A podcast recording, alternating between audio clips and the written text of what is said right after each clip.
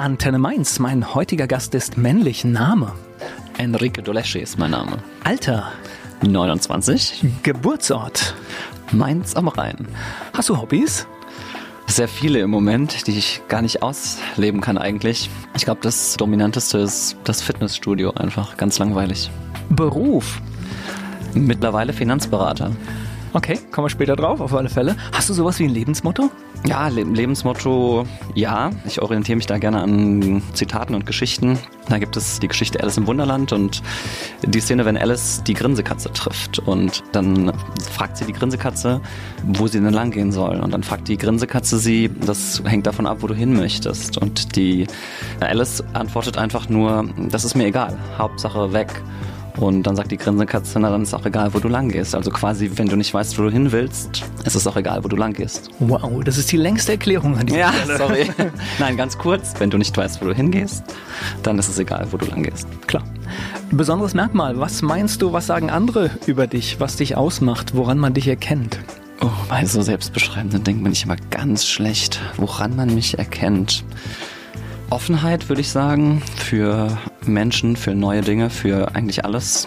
Und seit neuestem habe ich jetzt letzte Woche gelernt, Bescheidenheit. Ich spreche gleich weiter mit Enrique Doleschi hier bei Antenne Mainz. Mein Gast Enrique Doleschi. Als echter Mainzer, du bist hier aufgewachsen? Ja, ich bin in Münchfeld geboren, wohne mittlerweile in Gonsenheim und bin hier um die Ecke sogar zur Schule gegangen, aufs Theresianum. Nochmal ganz, ganz, ganz langsam. Kindheit in Mainz war wo? Das heißt, bevor es in die Schule ging? Münchfeld eigentlich, Hartenberg, Münchfeld, Hamü, nur so die Ecke. Das heißt, war, war in der Kindheit dann auch der, der Park ein, ein, ein Ziel? Oder war das schon zu weit weg vom Wohnort? Oh, ich glaube, da durfte ich dann in so jungen Jahren vor der Schule oder bis zur Grundschule noch nicht hin.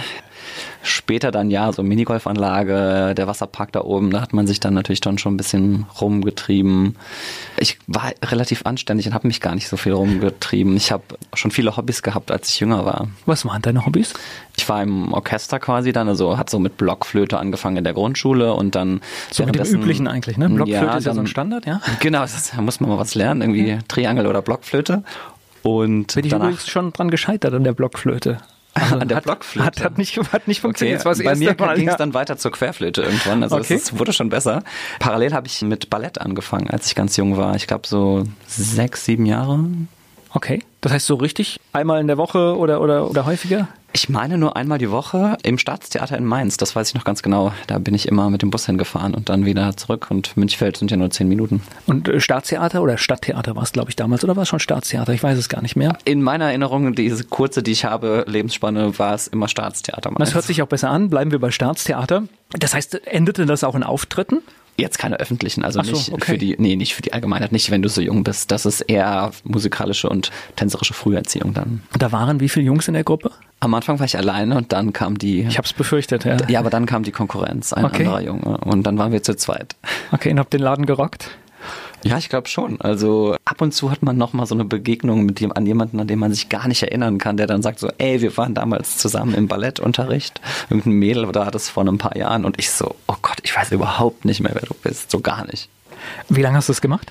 Ich glaube nur bis zur fünften oder sechsten Klasse, weil das Theresianum ist ja eine Ganztagsschule und dann hast du wenig Zeit für Hobbys danach. Das heißt, Grundschule war auch noch auf dem Hartenberg, wo ich weiß es gar nicht. Ist, was ist denn da die Grundschule? Die Münchfeld-Grundschule Münchfeld. ist dort. Ein Stimmt, bisschen stimmt, da an der so Ecke, hinten genau, ja. unter den Berg, Ja, ja, genau. genau. Jetzt gerade fällt es mir wieder ein, ja. Genau, die ersten vier Jahre und dann Theresianum. Warst du ein guter Schüler? Mittelmäßig. Mittelmäßig, okay. Von Anfang an oder, oder? Ich glaube, es wurde, so wenn man sich den Zeugnisverlauf anguckt, schlechter. Also ich sag mal, für die Gymnasialempfehlung hat es noch gereicht, aber dann, wie das so ist, Pubertät, andere Interessen, man lässt das irgendwie schleifen. Meine Mutter hat mir sehr in den Arsch getreten, was das angeht. Ich bin ihr auch sehr, sehr dankbar. Aber schlussendlich war es dann mittelmäßiges Abitur. Na gut, aber Abitur. Na, immerhin. Ja, also, richtig. äh, ja. äh, da fragt irgendwann ja gar keiner mehr danach. Richtig. Das ja. muss man immer ganz, ganz ehrlich betrachten. Das ist ja wirklich tatsächlich nur direkt nach der Schule entscheidend. Meistens interessiert es dann irgendwann gar keinen mehr. Ja, das stimmt. Gab es trotzdem so starke Fächer? Alles Künstlerische. Ich weiß nicht warum, aber das lag mir immer im Blut. Heute weiß ich nicht, wo diese Ader ist. Also es ist verflogen, aber im Nachhinein auch Englisch hat mir sehr viel Spaß gemacht, auch wenn ich da irgendwie nur so ein Dreier-Schüler war. Zwischendrin war dann halt so, aber es war trotzdem schön. Ja, wichtig ist ja, dass man es nachher irgendwie spricht und anwenden kann. Was für eine Note man hatte, ist eigentlich egal. Ja, das war das Witzige. In der Schule war ich jetzt nicht so der Überflieger in Englisch. Ich bin dann ins Ausland gegangen nach der Schule und kam wieder und dann war ich natürlich der Profi. Also dann bist du so, okay, krass, was ein Unterschied. Natürlich ist es ein bisschen mehr Slang und nicht das formale Englisch. Ich habe dann meine Englischlehrerin auch nochmal getroffen und das war dann sehr witzig. Aber wichtig ist, dass du dich unterhalten kannst mit Menschen. Alles andere ist egal. Ob der Slang da drin ist oder nicht, ist eigentlich egal für die Kommunikation. Ja, das stimmt. Gleich geht's weiter im Gespräch mit Enrique Doleschi hier bei Antenne Mainz. Letztes Jahr hat er einen Titel erworben. Welchen? Darüber sprechen wir später. In der Sendung Enrique Doleschi ist zu Gast. Nach der Schule steht man ja immer da und muss dann irgendwas machen beruflich. War das für dich klar, was du machst? Was waren übrigens Leistungskurse? Mathe, Englisch und Sozialkunde. Ich wollte gerade Deutsch sagen, ich weiß gar nicht warum. Oh Gott. Nein, kein Deutsch. Deutsch. Deutsch war Abgrundkurs, wie wir es genannt haben. Sorry, Frau Schulz. Ja, heute darfst du das alles sagen. Das, Ja. ist, das, das ist das Schöne. Na, ich wollte jetzt nur noch klären, ob nicht vielleicht dann Kunst oder sowas dabei war, aber dann war. Das durfte man damals noch nicht. Okay. Tatsächlich, ich hätte gern Sport oder Kunst oder sowas gemacht, aber das ging in der MSS noch nicht. Das wurde so zwei, drei Jahre nach uns eingeführt, als da war es schon zu spät. Da war das Abitur schon geschrieben. gut, da war halt Sozialkunde das Fach, was man dann dafür nimmt, ne? So ja, genau. so ein- ja, der. La Laberfach oder wie sagt man, ne? So ein bisschen, ja. Ja, ja, okay. Na gut. Äh, Nach der Schule war dann irgendwie Es war nicht so klar, was ich machen wollte. Also ich wollte auf jeden Fall nicht direkt studieren. Und meine Mutter hat mir dann einen Tipp gegeben, geh doch ins Ausland als Au pair. Du hast, ich habe davor schon mit Kindern gearbeitet. Also ich war Betreuer im Zeltlager so nebenbei, also Kinderfreizeiten für Jüngere immer. Und äh, dann habe ich gedacht, okay, auch sehr ungewöhnlich für einen Mann natürlich, Au pair zu machen, aber ich fand es eine gute Idee und es war bis dato die beste Erfahrung meines Lebens. Das heißt, wo ging's hin? Nach Tampa, Florida. Ich kannte die Stadt vorher nicht, musste das erstmal googeln, als meine Gasteltern gesagt haben, sie wohnen in Tampa.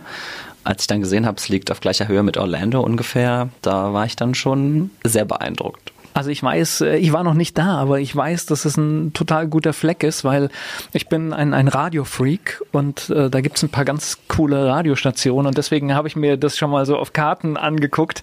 Ich glaube, das war eine coole Zeit, oder? Ja, auf jeden Fall. Also es war die beste Zeit meines Lebens.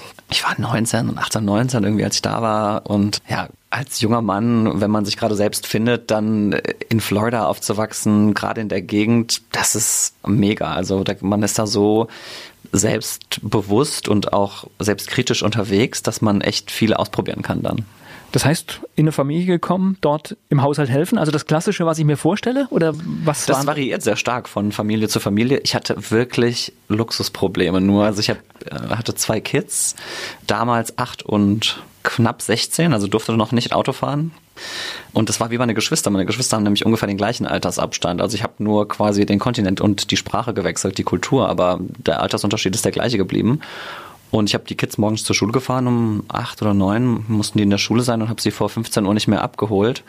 Das heißt, die eigentliche Arbeit war vielleicht morgens eine Stunde und danach von 15 bis 18 Uhr, dann waren die Eltern wieder zu Hause und dann wollten die auch Zeit mit ihren Kindern verbringen. Das heißt, die das- Kinder aber meistens nicht. Das war dein Job, die Kinder in die Schule bringen und abholen? Ja, und dann nach der Schule waren halt oft, wie die Amerikaner so sind, so Freetime-Activities wie Soccer Practice, Football Practice, lauter so Sachen einfach. Die sind da ja sehr, mittlerweile auch in Deutschland sehr hobbylastig unterwegs. Okay, das hört sich wirklich nach einer guten Zeit an. Ja, auf jeden Fall. Ich hatte jeden Tag erstmal dann, wenn die Kinder in der Schule waren, bin ich ins Fitnessstudio gegangen und habe mich gesonnt, war am Strand mit Freunden und so. Also ich konnte zwischendrin schon alles machen und abends ab 18 Uhr bin ich gerade wieder mit meinen Freunden zu Starbucks, habe da rumgehangen und äh, irgendwelchen Mist gemacht. Wie lange warst du da? Ein bisschen mehr als ein Jahr. Okay, also coole, cooles Jahr. Auf jeden Fall. Definitiv, da fällt einem bestimmt der Abschied dann auch schwer, oder? Ja, ich habe äh, Facebook sei Dank letztens wieder das Video gefunden, das ich am Tag meiner Abreise in meinem Zimmer gedreht habe und ich habe mich echt zusammenreißen müssen, nicht zu weinen, weil es wirklich eine sehr sehr coole Zeit war und ich die Menschen dort ins Herz geschlossen habe und auch mit einigen deutschen Au-pairs immer noch befreundet bin. Also hat, da hat sich sehr viel draus entwickelt. Das heißt, Freunde sind sowohl Deutsche als auch Amerikaner. Auf jeden Fall, ja. Erzähl mir mal was über die amerikanische Kultur. Wir ordnen das ja immer so auch als westliches Land ein, aber immer wenn, wenn man mit Amerikanern zu tun hat, merkt man eigentlich, da sind schon ganz gewaltige Unterschiede, ne?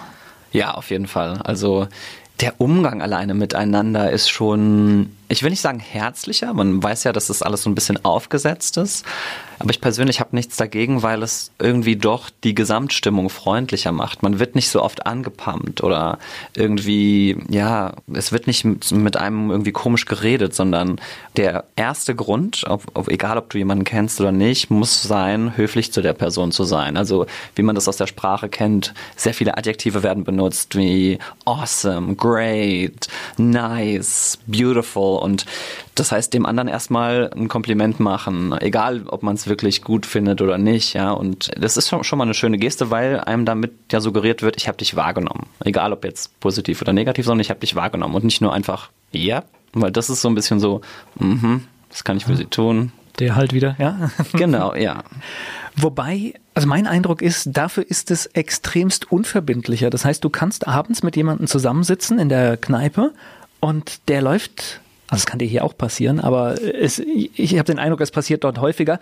Der läuft am nächsten Tag, obwohl du vielleicht eine Stunde mit dem geredet hast, einfach an dir vorbei, ohne dich zu erkennen, weil das abgeschlossen ist bei dem. Das war ein netter Abend, aber fertig. Ja, genau. Es ist dann so, man hat super sich verstanden und auch geklickt quasi, ne? Und als Deutscher würde man direkt sagen, oh cool, ich habe jemanden kennengelernt und die sind super lieb, super nett, da wird bestimmt eine Da müssen wir draus. dringend nochmal was machen, weißt du genau. genau. Und bei denen ist dann eher so, ja, wenn sich nicht ergibt, dann halt nicht. So, und man muss sich auch nicht unbedingt melden oder so. Also es geht so und so. Also ich habe da eine ganz eine ähm, witzige Erfahrung gemacht damals. Einer meiner besten Freunde dort, Jared, wahrscheinlich hört er nicht zu, deswegen kann ich die Geschichte erzählen, hat mich gefragt, als ich mit eben zwei, drei Jungs geredet habe, die jetzt vielleicht nicht unser Beuteschema waren, auch nicht so, man würde sagen, vielleicht nicht so hübsch. Das klingt überhaupt nicht böse, aber also es soll nicht böse klingen, aber sie war nicht unser Typ. Und ich habe mich trotzdem super gut mit denen verstanden. Und zwischendrin hat er mich einfach gefragt, so, warum redest du mit denen? Und ich, das, diese Frage war für mich so verwirrend, weil ich mir gedacht habe, warum denn nicht? Die sind nett und wir unterhalten uns hier ganz nett und ich bin eh ein Mensch, der gern neue Menschen kennenlernt.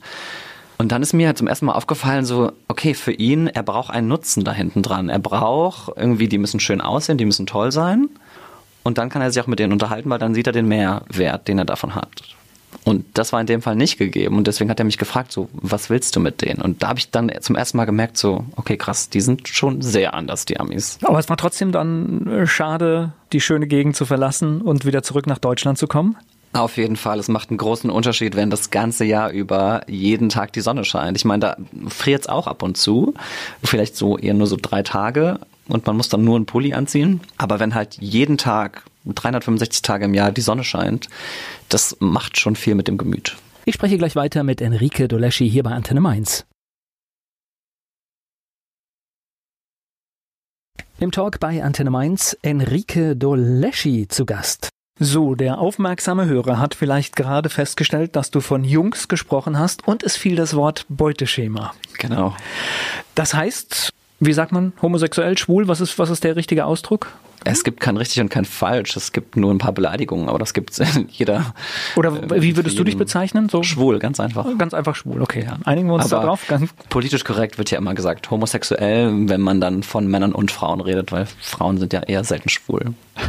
Ja, du, wir, wir, müssen aber auch nicht immer politisch korrekt Nein, sein. Ich möchte, ich möchte, dass Obwohl das der Deutsche schwul, neigt dazu, ja. Ich möchte, dass das Wort schwul exzessive genutzt wird, einfach damit man diese negative Konnotation, die man dann doch als Beleidigung nochmal raushauen kann, einfach weggeht. Weil ich merke, dass Menschen damit ein Problem haben zu sagen, das ist Enrique und er ist schwul. Die gucken mich dann erst an und zögern kurz und dann muss ich denen erklären, du darfst das sagen. Das ist keine Krankheit. Also, und es ist auch keine Beleidigung. Ich bin mir dessen bewusst. Wann hast du das gemerkt? Oder wann hast du dich zum ersten Mal quasi, jetzt benutze ich schon wieder hier die Plattitüden hier, ich komme ins Schwitzen bei dir, wenn ich hier spreche. Medial sagt man immer geoutet. Wann, wann, wann ist das passiert? Also jetzt aus der Retrospektive würde ich sagen, ich habe es schon immer gewusst, aber eben unterbewusst wirklich. Wirklich bewusst ist es mir dann geworden mit so 15, da hatte ich meine erste Freundin und das war so, ja, wir waren zusammen im Tanzkurs, ähm, wo man so halt ein Mädel kennenlernt. Ne? Und ich habe dann irgendwann gemerkt, dass wenn wir andere Paare kennengelernt haben oder auch andere Leute kennengelernt haben, dass ich immer zuerst die Jungs angeguckt habe. Und wenn ich irgendwie ein schönes Paar gesehen habe, ich war irgendwie immer eifersüchtig auf die Frau, weil sie mit ihm zusammen war. Aber das merkst du natürlich im ersten Moment nicht. Das ist ein sehr, sehr langer Prozess einfach, über viele Jahre, glaube ich. 15 ist, glaube ich, wenn ich mir heute so die jungen Menschen anschaue, auch schon spät, ne? oder? Ja, auf jeden Fall. Okay. Also das geht heute deutlich schneller, ja. Wann hast du jetzt, du hast irgendwann gesagt, irgendwann kommt ja der Moment, da ist es bewusst. Das heißt, was, was macht das oder was hat es in dir gemacht? War das dann einfach klar, ich lebe das aus, so wie es sein soll oder?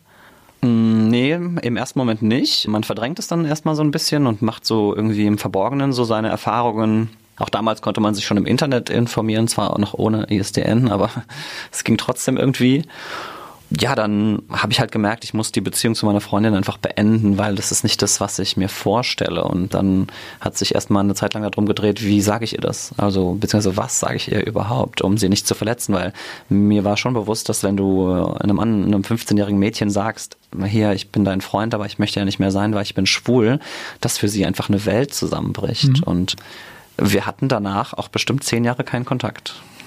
Also sie hat es nicht gut aufgenommen. Nee, auf gar keinen Fall. Sie dachte erst, ich habe eine andere, aber ich hatte auch nicht einen anderen. Es war einfach ich wusste einfach, ich muss jetzt erstmal für mich rausfinden, wie es weitergeht. Aber ihr habt wieder Kontakt gefunden, höre ich jetzt daraus. Das heißt, es braucht dann zehn Jahre, bis, bis sie es verkraftet hat, oder was? Ja, da müsstest du sie interviewen, wie sie damit umgegangen ist, weil ich weiß es ja leider nicht. Aber mittlerweile ist es so, dass wir ähm, über Facebook ab und zu uns unterhalten können. Wir haben uns auch schon mal auf einen Kaffee verabredet. Ist noch nicht zustande gekommen, aber ich bin da sehr selbstbewusst, dass wenn der Kontakt übers Internet schon da ist und auch zu ihrer Familie wieder so ein bisschen dass da schon wieder was passieren kann. Gut, es geht ja letztendlich auch um die Ehrlichkeit. Es bringt ja auch nichts, sich da irgendwas vorzuspielen. Also so gesehen. Ja, genau. Also es ging einfach für mich darum, mit mir im Reinen zu sein und man möchte es vielleicht egoistisch nennen oder so, aber wenn man in so einer Lüge einfach weiterlebt, das bringt ja beiden Seiten nichts. Nachdem du dir klar warst, was mit dir los ist, bist du dann zur Familie gegangen oder wie, wie geht das weiter? Ja, die Situation war folgender. Eigentlich, dass ich mich quasi in dem Abend, in dem ich mich von meiner Freundin äh, getrennt hatte, dann zu meiner Mutter gegangen bin und natürlich viel geweint habe, weil ich wusste, dass ich meine Freundin verletzt habe, dass ich ja ihren Traum zerstört habe sozusagen auch, ne, was man sich so ausmalt zusammen, wenn man so jung ist, mit sie, also dann 17, wir waren zwei Jahre zusammen und habe viel mit meiner Mom hin und her geredet. Sie hat mir äh, viele Tipps gegeben, wie ich mich verhalten soll, so, ohne natürlich jetzt schon zu verraten, dass sie es weiß. Und irgendwann, als ich nicht so richtig mit der Sprache rausrücken wollte, hat sie gesagt, Enrique, ich weiß, was du mir sagen möchtest, aber ich kann dir die Worte nicht in den Mund legen. Du musst es selber sagen. Und ich habe es abgestritten, habe gesagt, ich weiß nicht, was du willst, lass mich in Ruhe.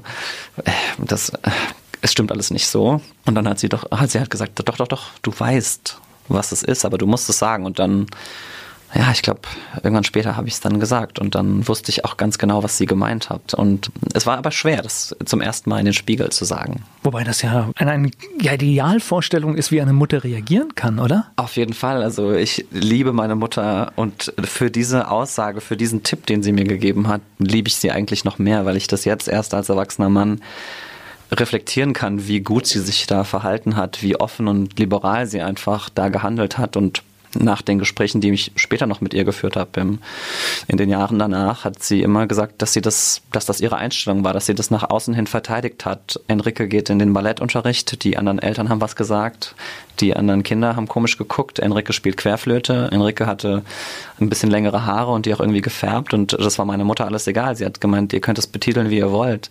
Mein Sohn ist mein Sohn und äh, wenn ihr das schwul oder wie auch immer mädchenhaft nennen müsst, dann macht es gerne, aber ich werde ihm das nicht vorschreiben und ich werde ihm auch nicht sagen, wie man dazu zu sagen hat, sondern er ist er selbst und das war's. Das ist ein ziemlich cool. Also da Respekt. Also da kannst du ihr schöne Grüße bestellen. Das finde ich äh, sehr beeindruckend. Mache ich immer wieder und äh, bei jedem Auftritt, wo ich davon erzählen kann, einfach bin ich dann umso stolzer einfach auf sie. Aber das zeigt ja zumindest mal, dass doch in Teilen unserer Gesellschaft das liberale Weltbild, auf das wir ja eigentlich auch so stolz sein können, dass jeder wirklich das werden und tun und machen kann, was er gerne möchte, dass wir das ja eigentlich zumindest mal in Teilen auch schon erreicht haben. Ja, natürlich. Und da, da muss sich jeder einfach an die eigene Nase greifen und sagen, okay, in welcher Welt möchte ich leben? Welche Werte möchte ich an meine Mitmenschen und an meine Kinder weitergeben? Und meine Mutter hat sich entschlossen, ihre Kinder bedingungslos zu lieben, egal welche Entscheidung sie treffen und oder egal welches Leben sie vor sich haben. Ich habe ja jetzt keine aktive Entscheidung getroffen, schwul zu sein, aber egal was aus ihnen wird. Sie hat gesagt, ich werde meine Kinder lieben, bis ich sterbe. Und das ist ihre, ihre Aufgabe, ihre Definition von Mutter sein. Ja, und letztendlich, äh, ob du nun bunte Haare hast, ob du Ballett tanzt, du schadest definitiv niemanden. Richtig. Ich spreche gleich weiter mit Enrique Doleschi. Über sein Outing habe ich gerade gesprochen mit Enrique Doleschi. Er ist mein Gast hier bei Antenne Mainz. Was war es denn für dich ein Gefühl, als dann die Worte draußen waren? Befreiung. Einfach mit sich selbst dann irgendwie klarzukommen, ja, dann auch später irgendwie ein bisschen stolz darauf zu werden, sozusagen, dass man es gesagt hat, dass man es leben kann. Wenn man sich dann seinen Freunden anvertraut, ich habe eine sehr große Familie, denen musste ich das dann auch noch quasi beibringen, wobei sich sowas natürlich auch heutzutage noch schnell verbreitet, dann, wenn, wenn es dann mal gesagt wurde. Ja, es war dann, hat sich ganz schnell in Zuspruch gewandelt und ich glaube, ich habe dadurch eigentlich niemanden verloren. Ja, also ja, so negative Erfahrungen, die man gemacht hat, klar, die gehören dazu. Nein, die gehören nicht dazu, aber die macht man eben. Nee, gut, aber so, du bist ja der gleiche Mensch. Das heißt, genau, äh, du, du sagst dir einfach keiner. nur, äh, ich bin schwul. Und genau. mehr hat sich ja eigentlich gar nicht, wenn ich dich vorher und nachher kenne, mehr hat sich ja gar nicht geändert. Ja, ja vor allem für die Frauen war es ist es oft ein schönes Signal, weil sie merken, man ist keine Bedrohung. Ne? Also, also nett und freundlich man ist, ist es nicht aufgesetzt, weil man will wirklich nicht mit ihnen schlafen. Man ist einfach nur nett. Jetzt interessiert mich, jetzt bin ich neugierig, jetzt leben wir hier in einer ja, stark wachsenden Stadt, aber Mainz haftet immer noch so ein bisschen auch Provinz an. Wie ist denn so eine schwule Jugend in Mainz? Auch da kann ich natürlich nur von vor zehn Jahren erzählen. Na, ich glaube, auch das wird eher besser, oder? Ja, natürlich. Ja, ja auf jeden also Fall wird es besser. Also die Szene an sich ist natürlich nicht so mega groß gewesen damals. Es gab so ab und zu eben besagte Uni-Party, wie wir sie nennen. Da konnte man hingehen, eben alle zwei Wochen. Und gibt ja auch so ein, zwei Läden hier, wo man hingehen kann, die aber irgendwie nicht so das Ansehen damals hatte. Zum Beispiel, also nicht für mich in dem Alter mit frisch 17, 18, 19, plus dann war ich ja im Ausland, aber dadurch, dass Frankfurt in der Nähe ist, Darmstadt in der Nähe, man hat echt schon eine große Auswahl. Also wenn man mal auf den Putz hauen will, neue Leute kennenlernen will, dann kann man halt ja mit dem Zug innerhalb von 30 Minuten nach Frankfurt und da sind ja dann nochmal eine Million Menschen mehr. Also in Mainz eher schwierig, willst du mir sagen? Hm, mittlerweile nicht mehr. Okay. Mittlerweile hat sich Mainz und Wiesbaden wirklich gemacht. Also heutzutage für die jungen Menschen, die zuhören, gibt es echt ein gutes Angebot. Ne? Also die, die sozialen Medien haben dazu beigetragen, dass man schneller von Events erfährt und einfach das Angebot ist größer geworden. Wie ist das? Vernetzt man sich dann mit anderen Schwulen oder wie funktioniert das?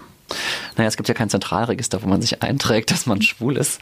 Ich glaube, das ist wie in jedem jungen Menschen einfach so, man sucht sich so seine Peer Group, wo man dazugehören möchte und bei mir war das natürlich Teil über das Internet, so wie das heute auch ist. Heute geht das natürlich noch viel besser. Ne? Also damals irgendwelche Dating-Apps. Wobei ich sagen muss, ich bin jetzt nie irgendwie zu einem Stammtisch oder so gegangen. Frag mich nicht warum. Heute würde ich es eher machen. Vielleicht hat es mit dem Alter zu tun. Aber so sitzen und nur reden war dann irgendwie doof. Man ist dann auf eine Party gegangen und ähm, wie gesagt, die damalige Uni-Party, die es auch heute noch gibt, einfach die hat ein sehr familiäres Flair. Also selbst wenn ich da heute hingehe, da, da sind Leute, die habe ich schon vor zehn Jahren dort getroffen. Und das ist eigentlich das Schöne. Vielleicht ist daher auch so ein bisschen der Provinzcharakter von Mainz. Na, ich bin jetzt gerade so ein bisschen in meinen Gedanken strategisch dran gegangen bei allem, was man macht oder es gibt ja in tausend Sachen, politische Einstellung oder sonst was. In der Regel, wenn man vielleicht in einer kleineren Gruppe ist, sucht man sich Partner, mit denen man sich vernetzt, weil das macht einfach stark. Ja, das stimmt auf jeden Fall. Das kann ich auch nur. Das war jetzt einfach so mein Gedanke, ja. deswegen habe ich mit Vernetzen gerade gesprochen, ja. Ja, jetzt wo man so aktiv drüber nachdenkt, ist es so ein bisschen, denkt man so, Gott, was habe ich eigentlich damals gemacht? Ne? Wie ist das alles zustande gekommen? Aber es findet sich so. Ich hatte durch meine Freunde sehr viel Rückhalt, dass für mich jetzt nicht der Bedarf da war, ein schwules Netzwerk aufzubauen, sondern ich habe das gemacht, was ich bisher auch gemacht habe, hab, konnte aber eben meine Freundin dann ab und zu mal auf eine Homo-Party mitnehmen, weil ich ja geoutet war und für die war es natürlich auch mega, einfach da den ganzen Abend abzutanzen und eben nicht irgendwie von einem Typ doof angemacht zu werden. Ganz entspannt, ja. Ganz entspannt. Und das heißt, du bist in dem Wissen auch in die USA geflogen? Genau, ja. Ich war da schon geoutet. Ich hatte gerade meine erste große Liebe kennengelernt und es war ein bisschen problematisch, weil wir uns ein halbes Jahr vorher kennengelernt hatten und ich habe ihm deutlich kommuniziert, egal was passiert, ich werde ins Ausland gehen. Also ich kann dich noch so abgöttisch lieben und wenn wir bis ins Ende unserer Tage zusammen sind, ich gehe dieses eine Jahr ins Ausland. Da kann nichts kommen, was, was das ändert und wir waren auch die ganze Zeit zusammen und, und sogar dann, als wir nach Deutschland zurückkamen, auch nochmal anderthalb Jahre ungefähr zusammen, also drei insgesamt. Hat es die Familie in den USA gewusst, wo du hinkommst? Nein, offen hatte ich das nicht kommuniziert, weil es für mich nie Diskussionsthema war. Also am Anfang war das Verhältnis ein bisschen kalt, was wir zueinander hatten, weil ich ja doch ein Fremder war. Da kam das nicht auf ja, den gut, Tisch. Das gehört jetzt auch ehrlich gesagt ja auch tatsächlich bei so einer Bewerbung auch nicht dahin, ne? Genau, du sagst das ganz gut. Ja. Also ich schreibe es nicht in meinen Lebenslauf rein. Also das, nee, es ist ja auch stimmt. Es ist einfach war kein, war kein Diskussionsthema. Als ich dann ein besseres Verhältnis zu meiner Familie hatte, das ist so der Drei-Monats-Koller, den gibt's bei, bei Auslandsaufenthalten, dass man so nach drei Monaten entweder nach Hause will oder man bleibt. Bei mir kam dann eben der Turn, dass ich auf jeden Fall da bleiben wollte. Da hatte ich die Au-pair-Mädels schon so integriert, dass die irgendwie in ihrem Kopf dachten, ich bin mit meiner Freundin Maike dort zusammen. Und ja, war ich nicht, aber sie haben halt immer wieder nach Maike gefragt, weil sie auch die einzige war, die immer regelmäßig zu mir gekommen ist. Und dann haben wir es einfach so stehen lassen. Ist ja auch entspannter, also, als irgendwas zu erklären. Ja, witzigerweise hat mein damaliger Freund mich sogar besucht bei meinen Gasteltern und das war natürlich dann witzig, weil wir in getrennten Zimmern schlafen mussten, sollten, durften. War klar, die hatten ein Riesenhaus mit äh, sechs Schlafzimmern. Dann musste er nicht bei mir im Zimmer schlafen, wie sie so dachten, weil er ja mein Kumpel ist. Haben es richtig gut mit euch gemeint, ne? Ja, genau. Und dann musste man sich eben was einfallen lassen, um nicht in getrennten Betten zu schlafen. Aber im Nachhinein habe ich jetzt auch irgendwie kein schlechtes Gewissen, dass ich ihnen was vorgemacht hätte oder so, sondern es war einfach ein bisschen entspannter und naja, ich glaube, sie in ihrem Kopf wissen sie es. Mittlerweile sind wir bei Facebook befreundet.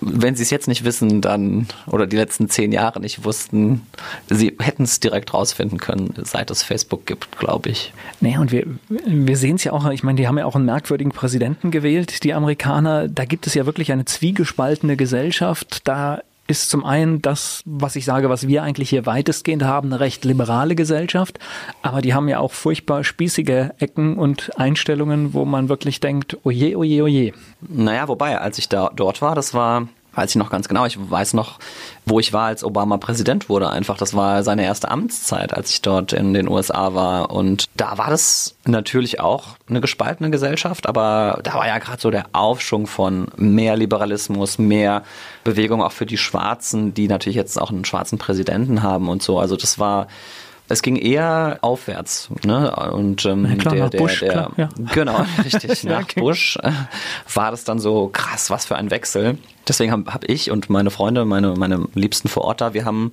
da nur von profitiert eigentlich. Ja, ja wobei ich glaube, auch diese Region ist auch eine relativ offene, weil halt da auch, ja, viel, viel Tourismus ist, viel Leben. Ich glaub, Wusste ich am Anfang auch nicht. Ich habe aber ehrlich gesagt genau so gedacht. Ich habe gedacht so, oh Gott, Florida ja, Südstaaten als Homo nein. Dachte ich so, fuck, ich kannte Tampa nicht, ich wusste nicht, wie groß das eigentlich ist mit St. Petersburg, Clearwater und so. Das ist ja quasi alles eine riesige Stadt. Ich dachte auch so, ich werde es da schwer haben. Ich lag so falsch einfach. Also ich habe gefeiert wie ein Tier die ganze Zeit, jedes Wochenende. Es gab ein, zwei Schwulenclubs, einen Lesbenclub. Da war ich schon in Anführungszeichen überfordert. Also es war schon mehr, als ich erwartet hatte. Ich dachte, ich müsste da irgendwie ein Jahr im Zölibat leben und äh, könnte, mein Freund könnte mich nicht besuchen und sowieso, es war ganz anders. Ich hatte nur schwule Freunde, fast nur schwule Freunde und Frauen.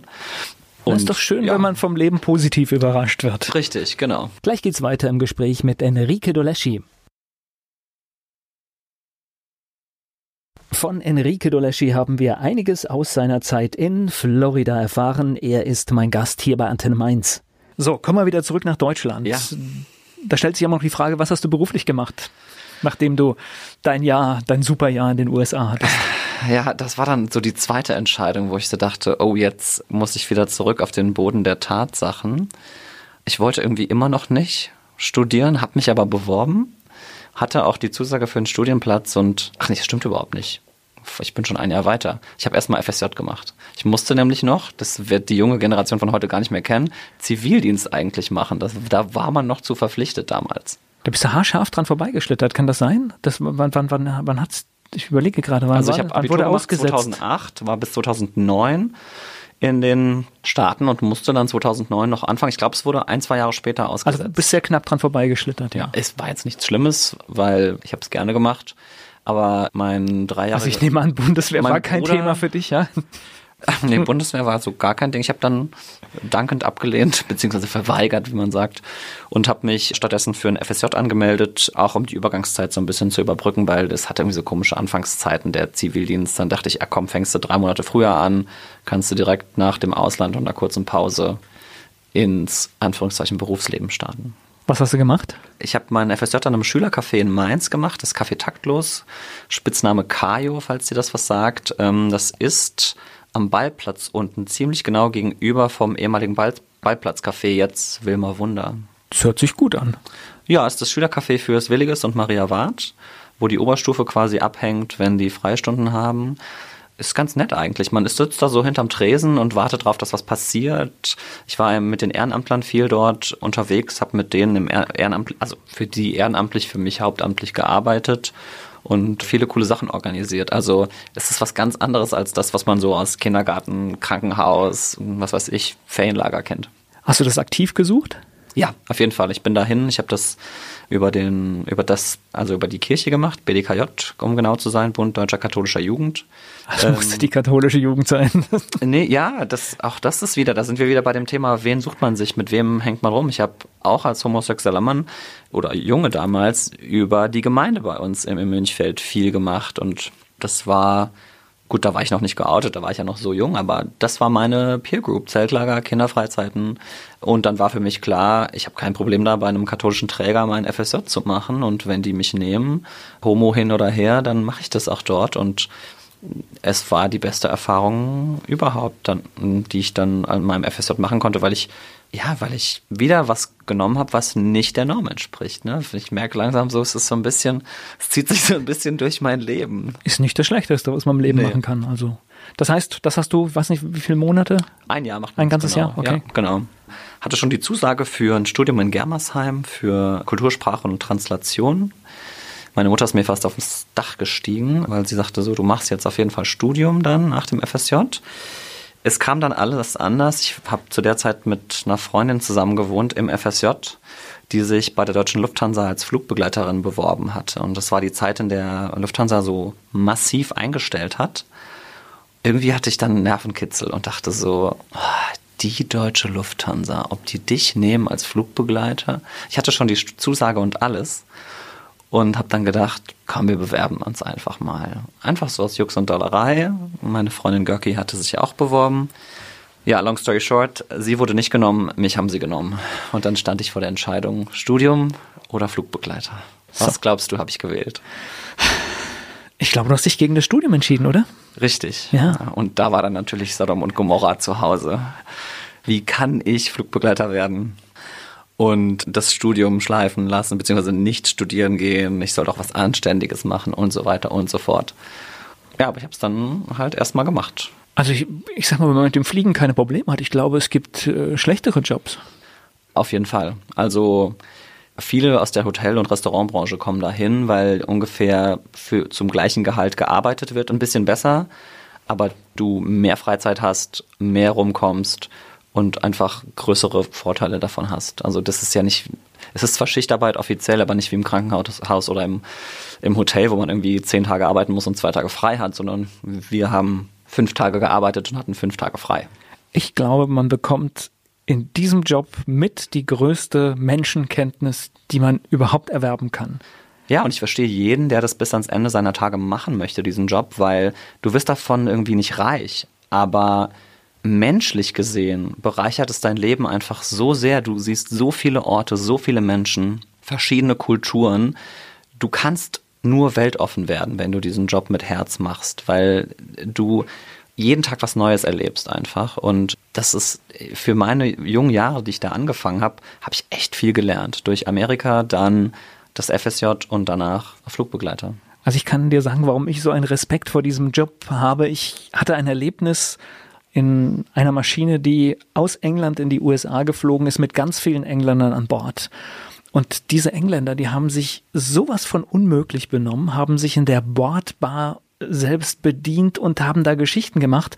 Und wie dieses Team diese Querulanten in den Griff gekriegt hat, die saßen irgendwann ganz ruhig alle, das hat mich echt beeindruckt. Und da habe ich gemerkt, wow, die haben das öfters erlebt und die wissen genau, was sie mit den Menschen machen müssen, damit sie die ja ruhig stellen, ohne dass es Krawall gibt. Und das, ich, ich habe diese Bilder noch wirklich vor mir im Auge. Ja, es wird immer so belächelt, der Job, so ein bisschen, weil 99 Prozent der Zeit sieht man diese Menschen einfach nur Drinks servieren in der Luft und das ist ja auch nett und richtig so, dass, dass den Leuten da was geboten wird. Das wird halt auch erwartet von den Kunden.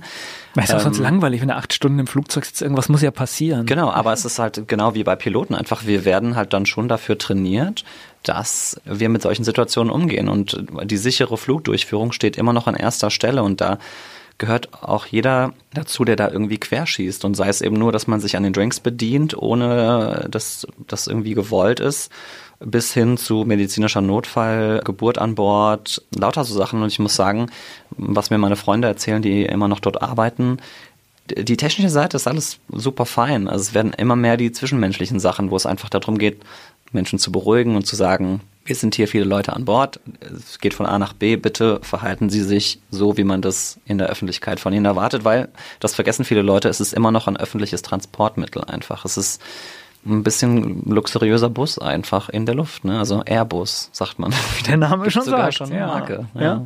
Gleich geht's weiter im Gespräch mit Enrique Doleschi hier bei Antenne Mainz. Als Flugbegleiter hat Enrique Doleschi, mein Gast hier bei Antenne Mainz, gearbeitet. Wo warst du überall auf der Welt? Ich glaube, aus Australien habe ich alle Kontinente durch. Ähm, wow. Lag halt daran, dass Lufthansa nicht nach Australien fliegt. Ja, also von Singapur, Hongkong, Peking, meine Favorites, alles in Asien. Viele Städte in äh, den USA natürlich, Südafrika, Südamerika. Und ähm, mehr als Hotels gesehen, ja? Ja, auf jeden Fall. Die Leute denken immer, man hängt da nur rum in den Hotels. Nein, also auch da habe ich viele Freunde gefunden und die witzigsten Aktionen erlebt. Also zum Teil, wenn ich mich zurück entsinne, die alte Residenz von Pablo Escobar, da waren wir zu Besuch und sind da durch einen Fluss in, im Dschungel gegen den Strom hochgewandert und ich dachte noch, also wenn du hier stirbst, zwei Stunden Fahrt weg vom Hotel, da findet dich keine Sau. Also, aber im Nachhinein war es eine geile Aktion. Okay, was für Gedanken. Ja.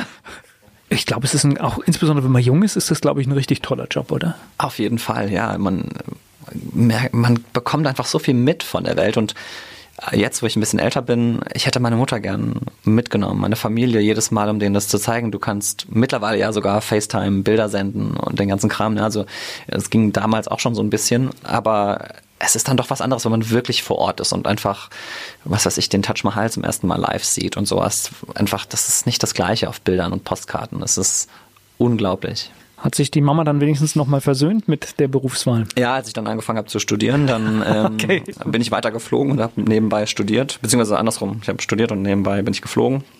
Dann war auch alles okay. Und mittlerweile, also eigentlich war es dann so, als ich dann in die Selbstständigkeit als Finanzberater gegangen bin, also das, was jetzt die letzten zwei Jahre passiert ist, hieß es so, bist du dir sicher, dass du eine Festanstellung mit unbefristetem Vertrag aufgeben möchtest? Also da war die Mama dann so, bleib doch in der Sicherheit. Selbstständigkeit ist böse. Also da habe ich dann sie kurz dran erinnert und sag mal, 2010, als ich angefangen habe, da hörte sich das irgendwie anders an mit dem Flugbegleiter sein. Ja, und die Selbstständigkeit ist nicht böse, nein. Nein, ist sie auch überhaupt nein. nicht. Ist das Beste. Ich spreche gleich weiter mit Enrique Doleschi.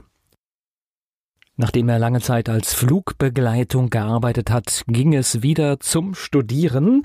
Enrique Doleschi ist mein Gast hier bei Antenne Mainz. Was hast du jetzt studiert? Das ursprüngliche oder was ganz anderes dann? Nee, also ich habe dann, ist, wie das im Leben so kommt, man orientiert sich dann als junger Mensch nochmal um. Ich habe dann mit in Germersheim angefangen, habe das aber dann aus persönlichen Gründen abgebrochen, weil ich ein sehr familiärer Mensch bin, wie man das eben schon, glaube ich, raushört und sich da zu der Zeit viel in meiner Familie getan hatte, einfach, dass ich eine Entscheidung treffen musste. Entweder ich ziehe weg und konzentriere mich auf das Studium und lasse meine Familie so ein bisschen zurück, weil Fliegen und Studieren dann doch sehr anstrengend ist, oder ich unterbreche das oder breche das Studium ab und mache was anderes. Und letztendlich habe ich dann berufstechnisch eben eine Uni gewählt, an der ich einfach abends quasi studieren kann. Also die FOM in Frankfurt, Fachhochschule für Ökonomie und Management. Und habe dann was ganz anderes gemacht, nämlich Wirtschaftspsychologie und BWL. Und bin dann darüber so. Ursprünglich war dann auch zwischendrin der Plan Psychologie und wie das so ist. Also man macht dann irgendwie fünf Sachen und muss sich dann auf eins festlegen. Und naja. Manchmal ist es doch ganz gut, ne? Das ist genau. Wirtschaftspsychologie? Ja. Genau. Das ist quasi der nicht klinische Teil der Psychologie. Also für, für alle Psychologen, wie man sich das so vorstellt, die machen die Psychologieausbildung und machen dann natürlich auch den klinischen Teil dazu. Und bei uns war wirklich der Schwerpunkt einfach nur so ein bisschen so Personalwesen und Mitarbeiterweiterentwicklung zum Beispiel. Da arbeiten auch viele dann, wenn sie, wenn sie in den Job gehen. Also wie führen sie ihre Mitarbeiter? Wie können sie das Unternehmen effizienter gestalten? aber gleichzeitig nicht auf, den, auf dem Rücken der Mitarbeiter. Also so anwendungsorientiert. Mhm. So, einer unserer Professoren hat immer gesagt, wir sind so ein bisschen das Gegenteil zu Human Resources. Human Resources kennt man, sind die Bösen, die versuchen immer alles rauszuquetschen aus den Menschen. Und die Wirtschaftspsychologen sind dann die, die jetzt in den letzten Jahren auch ein bisschen entwickelt haben, so, wenn ihr die Menschen rausquetscht bis zum geht nicht mehr, dann gehen die kaputt, dann braucht ihr neue, dann müsst ihr die wieder neu trainieren. Also behaltet doch die, die ihr habt, fördert die. Und wenn die Work-Life-Balance stimmt, dann arbeiten die freiwillig mehr oder bringen sich gerne mehr ein. Und diese Bewegung hat ja in den letzten Jahren wieder zugenommen. Das ist dann so, ich will nicht sagen, dass die Wirtschaftspsychologen das alleine gemacht haben, aber das ist so die Ecke, in die man die einordnen kann. Hat das leider immer noch ein ganz veraltetes Bild im Umlauf, weil tatsächlich ist es so, dass Unternehmen mit den größten Kaffeepausen oftmals die produktivsten und die Unternehmen sind, die am meisten schaffen.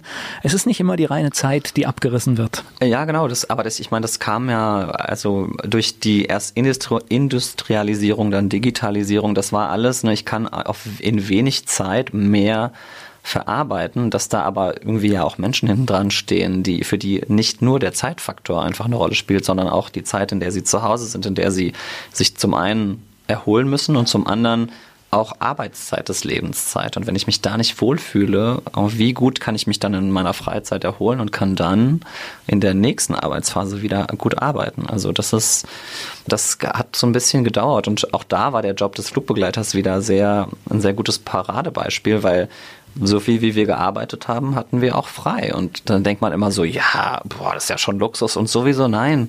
Man fliegt da irgendwie mehrfach im Monat über Langstrecke 12, 13 Stunden. Der Job selber, das menschlich sein, servieren, herzlich sein, die Leute in Empfang nehmen, das ist nicht das Anstrengende. Das Anstrengende oder das körperlich Anstrengende ist einfach die Belastung, der man da ausgesetzt wird. Und dann ist klar, dass der Körper erstmal fünf Tage braucht, um wieder anzukommen. Ja, ja, klar, und ich meine, das ist ja alles nicht ohne, dann, was man sich von Strahlenbelastung bis sonst was, was beim Fliegen alles mit uns passiert, ja. Genau, und wie gesagt, die modernen Unternehmen, die versuchen das jetzt natürlich dann auf die Mitarbeiter zu übertragen. Also ich will jetzt keine Werbung für irgendwelche Unternehmen machen, aber zum Beispiel Netflix, so da gibt es keinen Mitarbeiter, der die, der die Urlaubstage kontrolliert, sondern da gibt es eben die Arbeit, die gemacht werden muss. Und wenn du deine Arbeit gut und schnell verrichtest, wobei schnell nicht der Fokus ist, sondern gut, dann kannst du Feierabend machen und kannst Urlaub machen und musst aber erreichbar sein. Und hast du deinen Job nicht anständig gemacht, dann wirst du natürlich viele Rückrufe bekommen und irgendwelche Nachfragen und sowas. Hast du deinen Job aber anständig gemacht, dann hast du Ruhe in der Freizeit. Also das ist, das ist auch nicht für jeden was natürlich das Modell, aber gerade diese Möglichkeit, das zu machen, erlaubt einem dann doch, sich um andere Sachen mehr zu kümmern. Die Familie, die Freizeit, die Freunde, wen auch immer. Ne, wir haben ja generell das Problem, dass diese Dinge immer mehr ineinander übergreifen. Das heißt, es ist halt so, durch das Smartphone schauen wir halt oft auch zu Hause in berufliche Mails in einer Zeit, wo wir eigentlich ja woanders sein sollten. Und ich glaube, deswegen muss es auch umgekehrt sein. Auf dem Arbeitsplatz muss auch viel mehr Freiheit herrschen, damit da ein Ausgleich dafür entsteht. Ja, und das muss jeder für sich auch dann so ein bisschen selber festlegen. Ne? Was möchte ich? Möchte ich den ganzen Tag erreichbar sein auf der Arbeit oder oder auch für die Arbeitsstelle? ja, oder für die Arbeitsstelle oder muss ich irgendwo einen Ausgleich für mich finden? Und der eine sagt, ich brauche eine feste Arbeitszeit von 8 bis 18 Uhr oder wie auch immer. Der andere sagt, nee, ich möchte irgendwie ein Teil angestellt sein und da in einem festen Verhältnis arbeiten oder eben mich frei bewegen können, mir die Zeit selber einteilen. So, wann kam denn jetzt der heutige Beruf dann ins Spiel? naja, mit BWL hat man ja schon so eine Voraussetzung dafür. Es war dann so, ich hatte. Naja, es ist jetzt was völlig anderes. Also bisher, was ich von dir gehört habe, hätte ich das jetzt nicht auf dem Schirm gehabt. Ja, es stimmt. Es war dann so, dass ich durch Zufälligkeit eigentlich durch, durch Empfehlungen an meinen jetzigen Kollegen gekommen bin, der dann mein Finanzberater wurde, der hat gesagt hat, ich wollte eigentlich was ganz anderes, ich wollte eine Hausratversicherung, aber dann, wie er, als er mir erklärt hat, wie er arbeitet und so, dann hat er mich zu seinem Kunden gemacht und hat gesagt, so komm, ich nehme dich bei der Hand, ich zeig dir, wie das mit den Finanzen geht, also wir fangen in jungen Jahren mit Studium und Fliegen fangen wir jetzt erstmal mit den Basics an und dann, wenn du dich weiterentwickelst und weißt, wohin du möchtest, dann gucken wir, wie wir ein bisschen Vermögen aufbauen. Und das hatte sich dann so gewandelt, dass ich bei Lufthansa so unglücklich wurde, weil ich gemerkt habe, dass mich das dann irgendwie doch nicht so ja, nicht, nicht mein Lebensplan war, dort zu bleiben. Dass er dann mich dann irgendwann angesprochen hat und gesagt hat, so, hier, ich habe gehört, du bist da unzufrieden. Kannst du dir denn vorstellen, in unserer Branche zu arbeiten? Und dann, naja, wie das so ist, man schnuppert dann mal rein, dann war ich bei ein paar Gesprächen dabei und dann ging es immer weiter vorwärts und dann irgendwann hat er gesagt so, willst du bei uns arbeiten? Und dann habe ich gedacht so, ja, was sind die Voraussetzungen? Okay, Selbstständigkeit mit Anschluss an, an einen Pool von anderen Finanzberatern und so bin ich dann da reingerutscht. Ich spreche gleich weiter mit Enrique Doleschi hier bei Antenne Mainz. Heute berät er in Sachen Finanzen, war aber lange Zeit als Flugbegleiter unterwegs. Enrique Doleschi ist hier zu Gast bei Antenne Mainz. Wobei ich glaube, das hat ja auch wieder viel mit Menschen zu tun. Somit ist wahrscheinlich auch die Erfahrung aus der Fliegerei ja Gold wert, weil du. Genau, das war auch der Grund, warum er mich angesprochen hat, weil er gesagt hat, so Enrique, ich weiß ganz genau, du kannst gut mit Menschen, ihr werdet nämlich darauf trainiert, mit den Menschen gut umgehen zu können. Und Finanzen ist für viele Leute noch so ein sensibles Thema einfach, dass sie sagen, ich will da nicht mit jedem drüber reden. Ich muss, brauche da jemanden, dem ich vertrauen kann und der mich da auch ein bisschen bei der Hand nimmt und mir das erklärt und dass die Finanzbranche keine mega coole, mega coolen Ruf hat, das brauche ich dir nicht zu erzählen, ja. Da muss man sich viel rechtfertigen auch. Das war dann für mich so eine, ja, so ein bisschen auch eine Herausforderung, wo ich so dachte, ja klar, das, ich krieg das hin, glaube ich. Ich kann das vereinen und kann Leuten, die, die sich mit diesem Thema nicht so sehr beschäftigen wollen, die so ein bisschen bei der Hand nehmen und denen zeigen, wie es geht. Ja, wir haben das immer Finanzbranche, Medien sind auch schon durchs Dorf gejagt worden genau. als Lügenpresse und was da alles Richtig. so kommt, was auch so nicht stimmt. Letztendlich kaufen wir und oh, wir verkaufen ja hier auch eine Sendung letztendlich. Genau. Man macht es immer von Menschen. Das heißt, äh, und, und wenn man den Menschen akzeptiert, dann, dann funktioniert das. Und so ist es bei allem, was wir kaufen. Wir kaufen bei Menschen, wo wir Vertrauen haben. Ja, ja. manchmal, manchmal ist auch eine Marke, zu der wir Vertrauen haben, aber letztendlich ist das die Basis für alles. Ja, und gerade das Stichwort Marke einfach. Also, die Marke, die mein Kollege Florian da aufgebaut hat, die war dann so bestimmt einfach, dass ich gesagt habe, okay, ich möchte ein Teil davon sein und ich kann mir das gut vorstellen, dass, dass wir da zusammen erfolgreich sind und ähm, ja, die, die letzten zwei Jahre haben uns recht gegeben. Es läuft halt sehr gut und wir sind da wirklich, gehen auf in unseren Berufen. Du hast gerade noch einen guten Tipp gegeben. Ne? Sparen heißt jung anfangen, denn Zeit schlägt alles. Ne? Ja, und der Tipp, der kommt nicht von mir. Das, da muss man das Rad nicht neu erfinden. Es geht einfach darum, Ze die Zeit ist der größte Faktor, was das angeht. Wenn die Leute sagen, ich habe kein Geld, dann sollen die zu mir kommen. Ich finde ganz schnell Ausgaben, die überflüssig sind, wo man sagen kann, nur eine Zigarettenpackung die Woche weniger sind schon fünf Euro oder sechs Euro. Ich keine Ahnung, ich weiß nicht, was es kostet. Wahrscheinlich sechs Euro oder so. Ich bin nicht Raucher. Ja, wenn du sagst, das auf einen, auf vier Wochen, viereinhalb Wochen hochgerechnet, ja, da hast du doch schon deinen Betrag, den du sparen könntest, wenn du wolltest. Jetzt brauchst du nur noch jemanden, der dich dazu motiviert und das Thema Zeit. Und ähm, letzt, gerade letztens habe ich auf einem Vortrag gehört, der beste Zeitpunkt mit dem Sparen anzufangen ist jetzt. Das erste Mal, wenn man drüber nachdenkt einfach und wenn es nur zehn Euro sind. So, das nehmen wir hier als Lektion mit. Genau. Jetzt hast du noch seit letztem Jahr einen Titel. Richtig, ja, ganz frisch wurde ich gekrönt, naja, gekrönt kann man nicht sagen, es gab keine Krone, ernannt zum Mr. Gay Germany. So, was muss man dafür machen? Die Vorrunde gewinnen und dann das Finale, um es ganz blöd zu sagen. Man muss. Aber es heißt Vorrunde irgendwie hört sich für mich nach Bewerben an oder mitmachen. Genau, ich habe mich beworben mit einer E-Mail und zwei, drei Fotos einfach so Instagram-mäßig rauskopiert nach dem Motto, hier, das bin ich. Da kam dann ein Anruf zurück, Enrique, wir hätten dich gern dabei, wir haben dich ausgewählt von 120 in die Top 16 oder 20, Top 16 glaube ich waren es.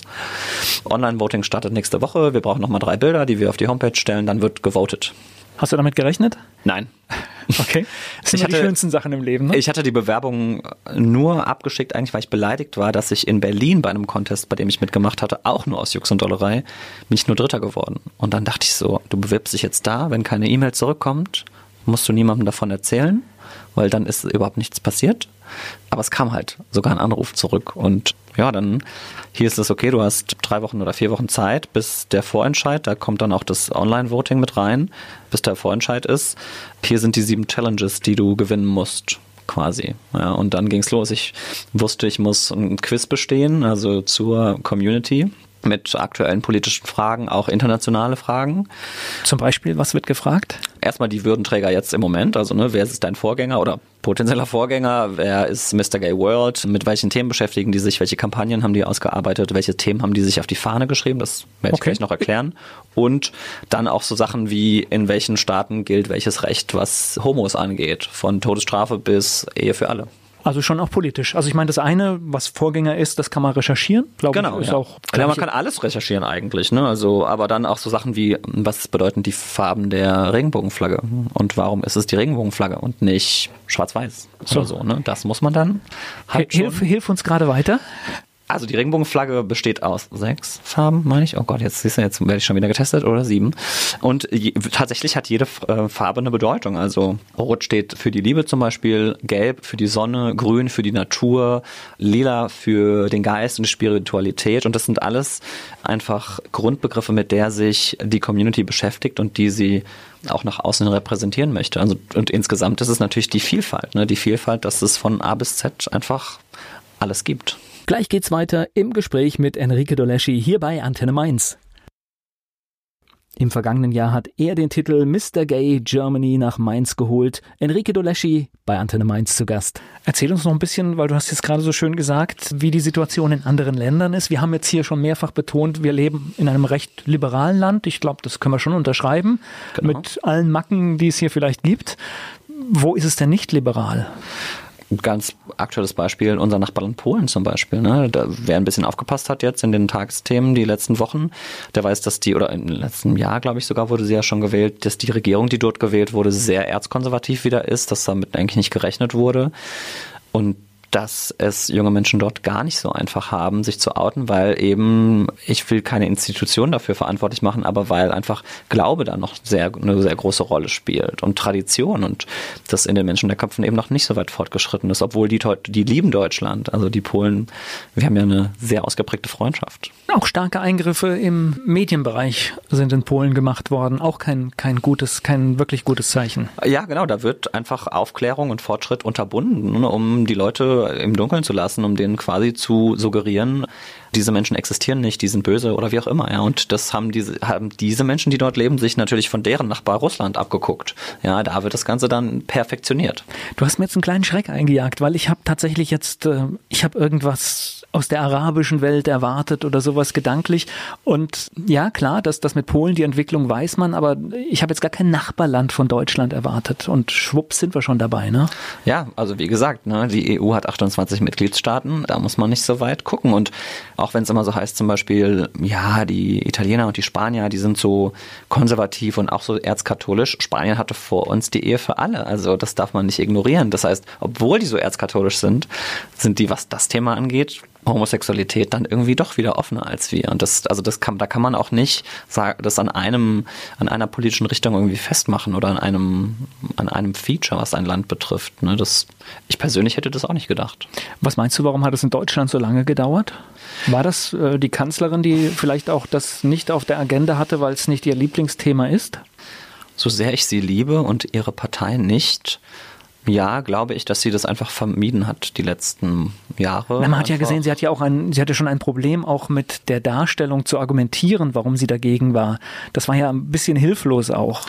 Ja, eigentlich witzig, ne, dass die Leute, wenn sie doch so gefestigt sind, angeblich in ihrem Standpunkt, dann nicht wissen, warum sie so gefestigt sind und ich, ultimativ fand ich es gut, dass sie es zugelassen hat, weil es ist ihre Aufgabe als Kanzlerin, sowas zu überblicken und zu sagen, okay, da besteht wohl ein Bedarf. Es hat zwar länger gedauert, aber ich würde es nicht allein der Kanzlerin zuschreiben. Na, sie ist natürlich eine ganz große, wenn es darum geht, einzuschätzen, wie ist die Stimmung. Das, das kann sie tatsächlich, glaube ich, ganz perfekt. Und sie Richtig. hat jetzt gemerkt, jetzt ist der Zeitpunkt, wo ich einfach unglaubwürdig werde, wenn ich jetzt äh, das weiter blockiere. Genau, ja. Und dann gab es ja auch die Diskussion so, warum lässt man es zu und stimmt dann selbst mit Nein? Naja, gut, sie hat halt auch eine Stimme. Also sie darf, und da ist dann wieder ihr Amt. Ne? Sie, sie, ich finde es sehr gut, dass sie es zugelassen hat. Dann kann sie von mir aus auch mit Nein stimmen. Es war ja sowieso abzusehen, dass die meisten Menschen mit Ja stimmen würden. Und auch in der Bevölkerung. Na gut, da ist sie ja letztendlich ihrer persönlichen Linie treu geblieben. Also genau, habe ich jetzt kann auch man sagen, das hat keinen überrascht eigentlich. Ne? Also da klopfe ich lieber jedem CDUler auf die Schulter, der mit Ja abgestimmt hat, weil da gab es auch ein paar. Und da sagt man, da stand dann die Menschlichkeit vielleicht über dem, dem parteiischen Zugehörigkeit einfach. Gleich geht's weiter im Gespräch mit Enrique Doleschi. Wie er Mr. Gay Germany wurde, das hat er uns schon so ein bisschen verraten. Enrique Doleschi ist mein Gast hier bei Antenne Mainz. Oh, jetzt haben wir einen ganz großen Bogen gemacht. Wir müssen nochmal zu den Challenges zurück. Ja. Das heißt, äh, wir haben was erfahren. Du musstest was über den Vorgänger genau. sagen, über Länder. Was, was gab's noch? Genau. Dann äh, Social Media Challenge. Das war so ein bisschen, wie viel Aufmerksamkeit generiere ich mit meiner Bewerbung? Also habe ich Radiosender schon involviert, die lokale Presse, lauter so Sachen. Konntest Dann, du vorweisen, ne? Ja, euer Sender hatte auch sehr viel zu beigetragen, um ehrlich okay. zu sein. Ihr wart da sehr hilfreich. Ähm, Finde ich sehr, sehr toll von euch. Genau, da habe ich dann quasi mit der eigentlichen Arbeit erstmal angefangen und habe quasi für mich die Werbetrommel gerührt. Und dann musstest du natürlich im Internet dieses Voting auch überleben, sozusagen. Das heißt, nicht nur Social Media Likes, Presse, TV, also Fernsehen und Radio. Und du musstest eben auch ein paar Stimmen bekommen, sozusagen ein bisschen auf Stimmung, Stimmenfang gehen. Und die wichtigste Challenge von allen war die Kampagnen-Challenge. Das heißt, du musstest dir ein Thema aussuchen, mit dem du dann ultimativ in deinem Amtsjahr einfach ähm, durch Europa, durch Deutschland oder auch durch die Welt ziehst und dieses Thema proklamierst sozusagen. Dein Thema ist? Mein Thema nennt sich The Silver Side of the Rainbow. Es ist extra ein englischer Titel gewählt, weil ich noch ins Ausland damit muss und ein deutscher Titel ist dann immer sehr schwierig zu übersetzen. Und, und damit die Polen auch verstehen. Genau, die ja. oder alle anderen in der ja. EU und im Mai die ganze Welt. Es beschäftigt sich so ein bisschen mit zwei Aspekten. Zum einen Outing im Alter, also wenn man sich so das Programm oder das Angebot, wo wir vorhin auch schon drüber geredet haben, für Junge anguckt, da gibt es schon einiges, vor allem in den Großstädten ist da, wird da viel gemacht, viele junge Schwulenverbände, viel, was da organisiert wird. Aber so Outing im Alter, die Generation, ich sag mal 50 plus zum Beispiel, die unter ganz anderen Bedingungen noch aufgewachsen ist, da ist nicht so das Angebot da. Es gibt kein Freizeitangebot und auch irgendwie Unterstützung, weil das nicht auf der, bei den Menschen im Gedächtnis ist, so nach dem Motto, da ist jemand, der ist 50 und der hat Familie oder auch keine Familie, lebt alleine. Was hat der für ein Problem, sich jetzt noch zu outen? Naja, der hat das gleiche Problem wie alle anderen. Er muss sich in seiner Familie outen, er muss sich bei seinen Kollegen outen und gerade diese Menschen, die 50 Jahre ein Leben gelebt haben, für die ist es Na, vielleicht auch mit einer Lebenslüge, ne? Das kommt Richtig, ja vielleicht auch dazu, genau. ja. Das ist so ein bisschen der Hintergrund, dass man den Leuten, die jetzt durch diese liberale Bewegung, die wir einfach haben, merken, okay, ich habe ein Leben gelebt und ich war da auch glücklich, aber es ist trotzdem nicht die Person, die ich bin. Und das sind dann Menschen, die sich von ihrem Partner, ihrer Partnerin trennen und sogar schon Kinder haben und sagen, ich liebe alle Teile meiner Familie, aber ich bin jetzt bereit für eine Partnerschaft mit einem Mann, mit einer Frau. Und das gilt es irgendwie zu lösen. Und wenn man dann so stark verwurzelt ist dahin, diesen neuen Weg zu gehen, das schaffst du natürlich auch nicht alleine. Das hätte ich in meinem Alter auch nicht alleine geschafft und das muss auch keiner alleine schaffen. Und damit möchte ich so ein bisschen, darauf möchte ich so ein bisschen aufmerksam machen, weil im zweiten Schritt so ein bisschen der, ich nenne es ganz gerne, Intergenerationenkonflikt angesprochen wird. Ne? Also unsere Gesellschaft wird älter, die Entwicklung findet aber ganz krass bei uns in Deutschland auch bei den Jungen statt. Das heißt, alles, was technisch und so sich weiterentwickelt, kommt erst durch die Jugend weiter. Die Älteren fühlen sich so ein bisschen abgehängt und gerade die ältere Community, die gegen Paragraph 175 demonstriert hat mit dem CSD, mit Veranstaltungen, die in einer Zeit gelebt haben, wo das wirklich noch illegal war, einfach homosexuell zu sein, haben so viel erkämpft und die, die, die Jüngeren, die nehmen das so hin. Für die ist das so, ja, ich bin 15, 16, 17, 18, 20, keine Ahnung, und ich gehe auf den CSD, ich feiere mir die Birne aus dem Kopf und das war's. Die wissen gar nicht, viele wissen gar nicht, was CSD bedeutet. Also weder die Abkürzung noch wofür diese Party eigentlich steht. Christopher Street Day, jetzt überlege ich gerade. Richtig, genau, Christopher Street Day. Warum Christopher Street Day? Weil damals in der Christopher Street der erste Aufstand einfach ja, sich formiert hatte, als mal wieder eine Schwulenbar von der Polizei durchsucht wurde, also eine sogenannte Razzia einfach, um das aufzulösen. Warum? Weil es nicht toleriert wurde. Nicht, weil man irgendwie gedacht hat, da sind irgendwelche illegalen Aktivitäten, wobei damals noch illegal auch. Und deswegen hat man in Deutschland diesen Namen gewählt, dass man sagt, das war die Bewegung der Christopher Street, die dann international so viel Wellen geschlagen hat, dass auf der ganzen Welt Homos gesagt haben, okay, wir lassen das nicht länger auf uns sitzen einfach. Naja, und wenn man da feiert, sollte man es tatsächlich wissen, finde ich schon, ne? Richtig. Und es ist so schön, das ist, dass das jetzt eine ausgelassene Party ist, wo ich Menschen kennenlernen kann, wo ich die Freiheiten zelebriere und wo ich mich einfach entfalten kann, finde ich, gehört es dazu, dass wir den Menschen danken, die das ermöglicht haben, einfach, die dafür gekämpft haben. Und es gibt auch Leute, die dafür gestorben sind, einfach. Und dann ist es das Mindeste zu wissen, wofür das steht. Und vielleicht weiß ich nicht, an den Tagen oder Wochenenden, in manchen Ländern und Städten sind es ganze Wochen, die da zelebriert werden, dieser Menschen auch mal zu gedenken und zu sagen, danke für das, was ihr gemacht habt. Ich möchte daran anknüpfen. Und dann kannst du von mir so viel feiern, wie du möchtest. Gleich geht's weiter im Gespräch mit Enrique Doleschi. Wir haben über vieles gesprochen, auch wie wichtig es ist, für die Werte unserer Gesellschaft heute einzutreten und diese zu verteidigen. Enrique Doleschi ist mein Gast hier bei Antenne Mainz. Er wurde im vergangenen Jahr Mr. Gay Germany. Das, was du sagst, ist aber, glaube ich, nicht nur ein, ein Problem einer kleinen Community, sondern ich glaube, wir haben das tatsächlich schon, schon im Großen auch. Wir müssen uns jeden Tag bewusst sein, wir leben in Europa, sind wir dankbar dafür, dass wir eine lange Zeit von Frieden haben und das passiert einfach nur, weil Menschen miteinander reden, Handel machen und sich nicht die Birne einschlagen.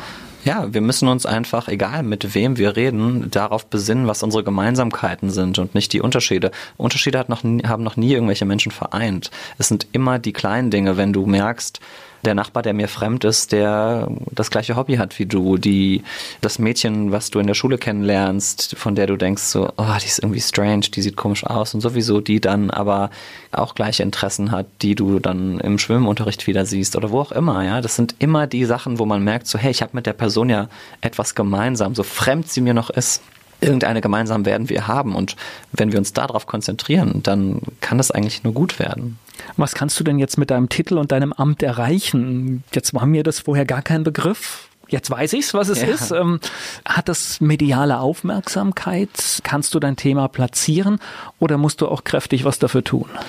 Sowohl als auch. Also das wird auch gefordert von den Kandidaten. Im Vorfeld wird immer wieder nachgefragt, bist du bereit, ein Lebensjahr da rein zu investieren und proaktiv dir Veranstaltungen zu suchen, dir Raum und Platz zu suchen, um eben dein Thema, diesen Contest und die Sorgen der Community zu proklamieren und publik zu machen. Und die andere Seite ist, dass natürlich Menschen auf mich zukommen und sagen, ich habe dich im Fernsehen gesehen, im Radio, ich habe von auf Facebook von dir gelesen und ich habe mich informiert, ich finde das gut, was du machst, ich möchte dich unterstützen. Und das ist das ultimative Ziel auch. Also ich, so gerne ich Autogramme gebe und mich mit Fans ablichten lasse.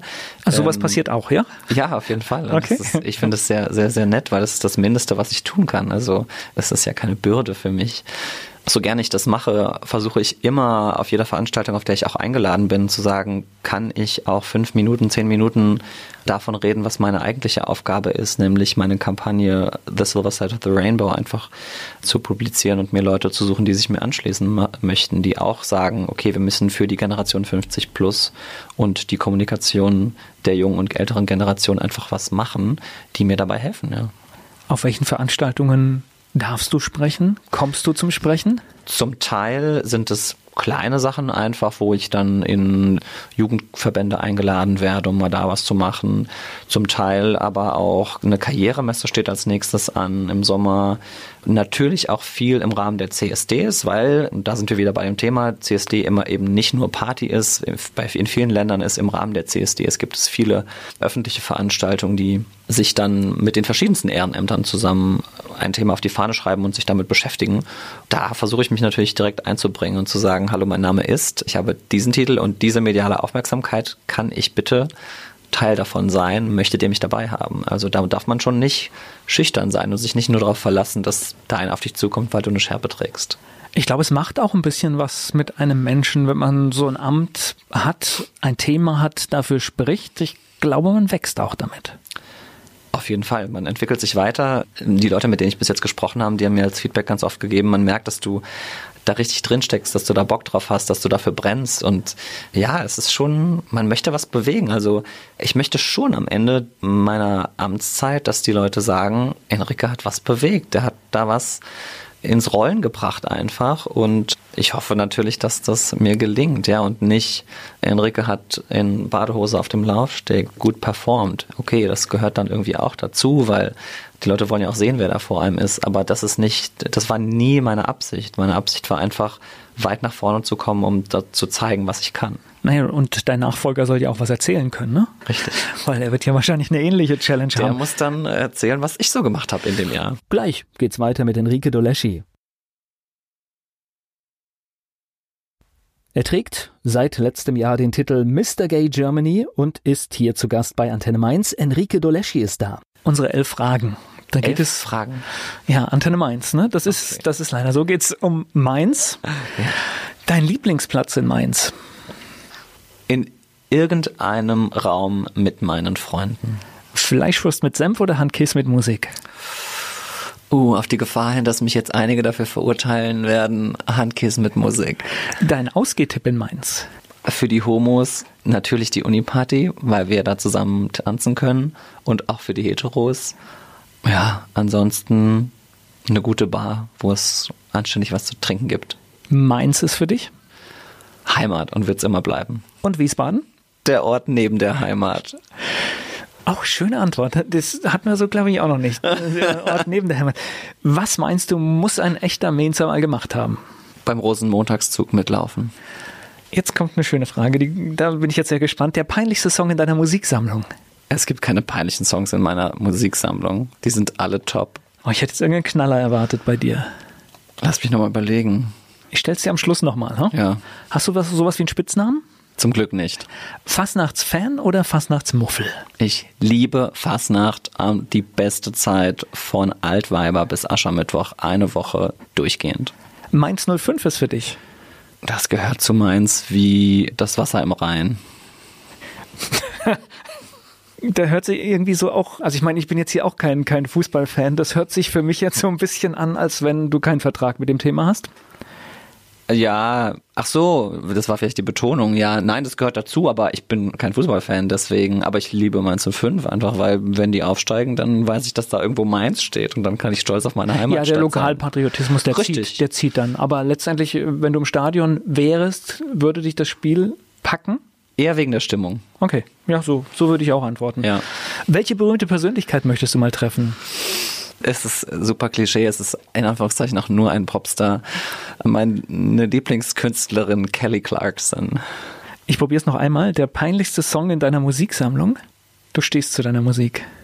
Ja, ich, ich, also Scham und Fremdscham äh, sind gefährlich bei mir in der Umgebung, weil wenn du das empfindest, dann können wir nicht zusammen in die Öffentlichkeit gehen. Ich liebe es, wenn Leute sich für mich schämen, weil es gibt überhaupt keinen Grund, sich für das zu schämen, was man ist, die Person, die man ist. So, das ist, die Scham betrifft ja immer nur die andere Person. Nee, kommt sowas wie Barbie Girl oder Mariah Carey. Die ist doch nicht So- peinlich. Ja, Nein. ich- ich- also, wie gesagt, wenn dann, wenn es einer peinlich findet, dann würde ich sagen, Since You've Been Gone, auch von Kelly Clarkson, aber da weißt du ja jetzt warum. Gleich geht's weiter im Gespräch mit Enrique Doleschi.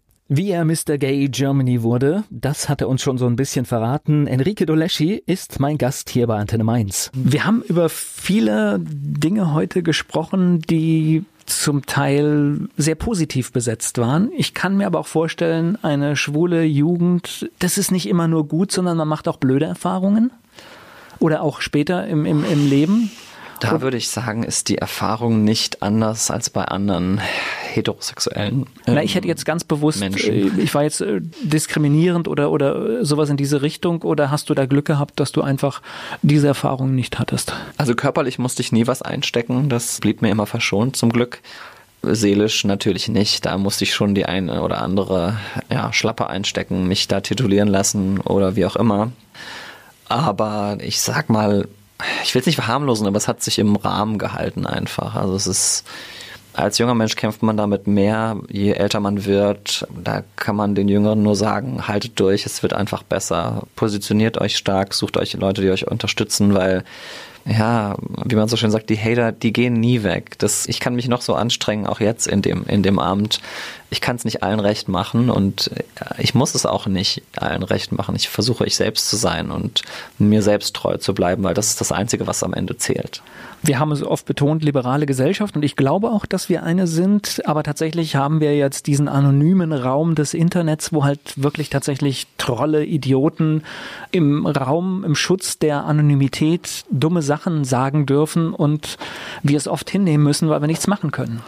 Ja, was heißt hinnehmen? Ich, ich kann mich aktiv damit beschäftigen und kann sagen, ich lasse das an mich ran oder ich mache es eben nicht. Ich versuche es einfach auszublenden. Also ich, ich möchte das nicht unterschätzen natürlich. Ja. Du weißt, oft Dinge werden gesagt und rausgehauen. Wir haben eine ganze Partei, die so unterwegs ist im Moment. Und aber was du gesagt hast, ist draußen, ne?